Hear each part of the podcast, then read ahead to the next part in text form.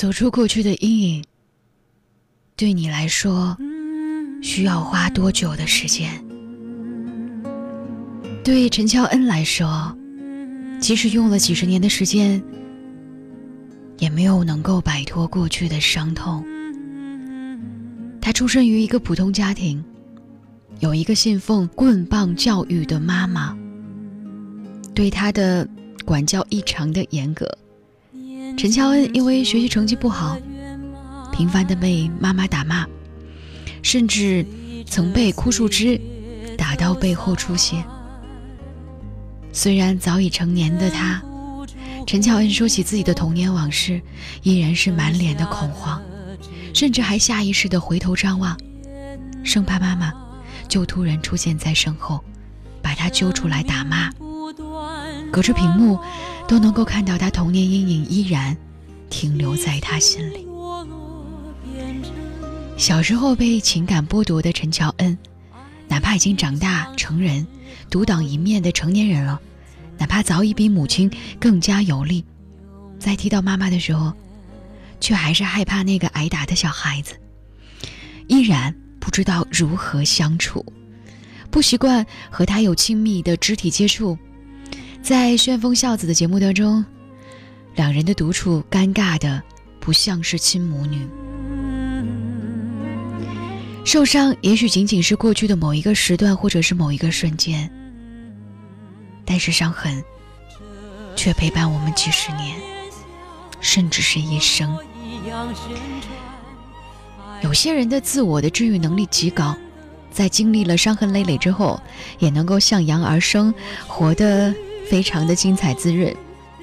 但是更多的人，即使面对过去已经淡忘了，曾经受过伤的心，依然在那里留一根刺，在扎在心里隐隐作痛。总以为时间是最好的偏方，原来治愈的只是皮外伤。那些未曾处理好、被时间强行淡化的伤痛，深深的植在你我不知道的角落里，生根发芽。虽然你很想遗忘，或者是已经遗忘了事件本身的枝末细节。但大脑和身体却从未忘记事件发生时的恐惧，即使时隔已久，还是会因为微小的危险的信号诱发过于强烈的负面反应，而困扰着你的正常生活。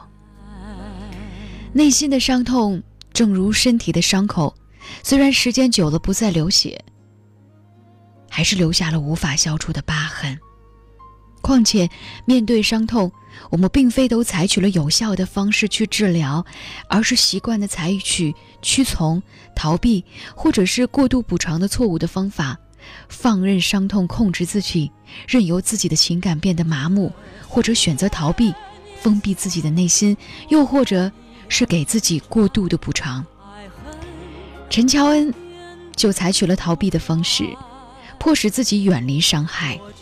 他十八岁之后呢，就远离家庭，独自一个人跑到台北当模特，以为远离了妈妈，一切都会好起来。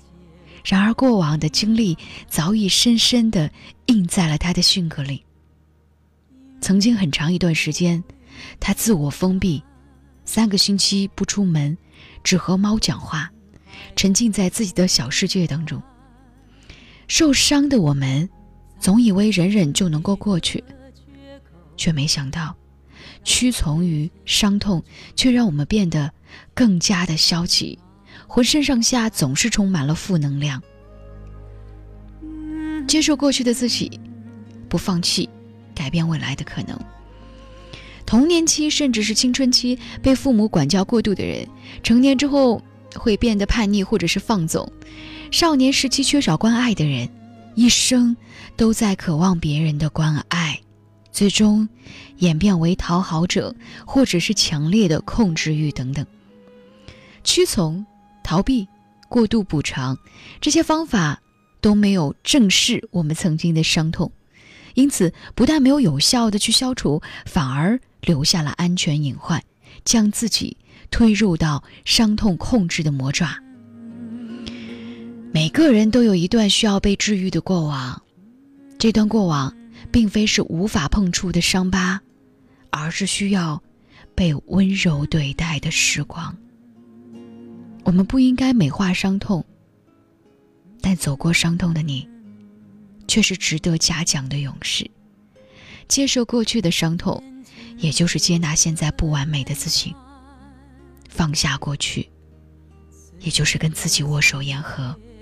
所以，正视自己内心的伤痛，治愈之后，你一定会遇到那个更好的自己。谁的心里不曾有那些难过的伤痛呢？可能是亲人的一句责骂，又或者是在某一时刻就和恋人的分道扬镳。这些伤痛。有时候都需要我们慢慢去正视那个自己。我是在晚间时刻陪伴大家的李巧。如果呢，晚间时刻你也有些话想要对我说，新浪微博和微信公众平台继续搜索 DJ 乔，找到我。如果想要听到更多的声音，可以在蜻蜓 FM、网易云音乐、喜马拉雅 FM 当中搜索李巧电台。那里会有更多的声音，在晚间时刻陪伴晚睡的你。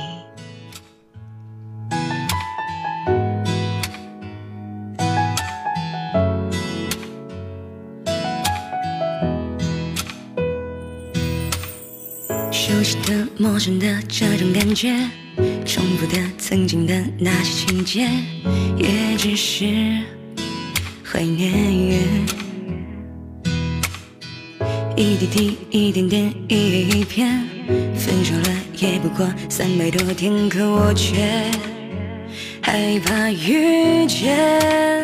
我懵懵懂懂过了一年，这一年似乎没有改变。守着你离开后的世界，空空如也。白天和晚上都是冬夜，悲伤的到来我从不拒绝。反正也是空空空空如也，我懵懵懂懂过了一年，徘徊在石板路的街边，曾经笑容灿烂，如今却空空如也，一切的星光都已陨灭，得过且过是我如今速写，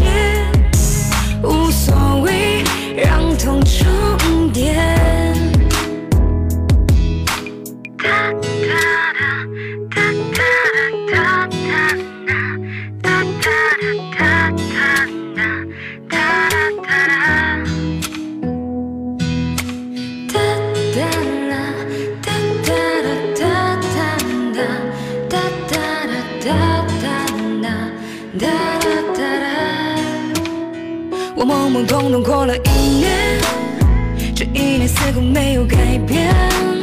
数着你离开后的世界，空空如也。